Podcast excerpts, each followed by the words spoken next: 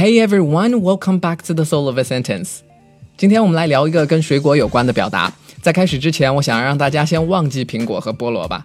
这两天自从听了洗脑神曲以后，脑海当中一想到水果就是 pen pineapple apple pen。呃，今天我们要聊的是香蕉 bananas。先关注一下这个词的发音。英文最变态的地方，就好比这个词，明明都是 A 字母，但发音都还不太一样。bananas Bananas，bananas，在第二个音节重读的部分，A 字母念 a，张大嘴巴；其余两个不重读的 A 都是念作 a。Banana。The slang we're going to talk about today is to go bananas. Go bananas 不是去香蕉，也不是去吃香蕉，而是指疯了，失去理智。My dad will go bananas when he finds out I'm smoking. 我爸要是知道我抽烟，肯定会发飙的。Find out 意思是发现、弄明白。My dad will go bananas when he finds out I'm smoking.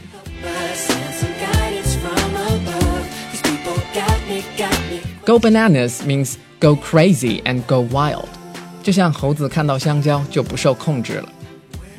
Mary went bananas with the big promotion and she bought five pairs of kicks. Mary 双十一的时候疯了，一下买了五双鞋。Promotion 在这里是指促销的意思，kicks 是口语里 shoes 的说法，five pairs of kicks 就是指五双鞋。Mary went bananas with the big promotion and she bought five pairs of kicks. Go bananas 也可以说 go nuts，比如 He'll go nuts if he doesn't have his coffee in the morning。 他早上要是没喝咖啡会发疯。Go bananas 和 go nuts 都是指疯了，不受控制。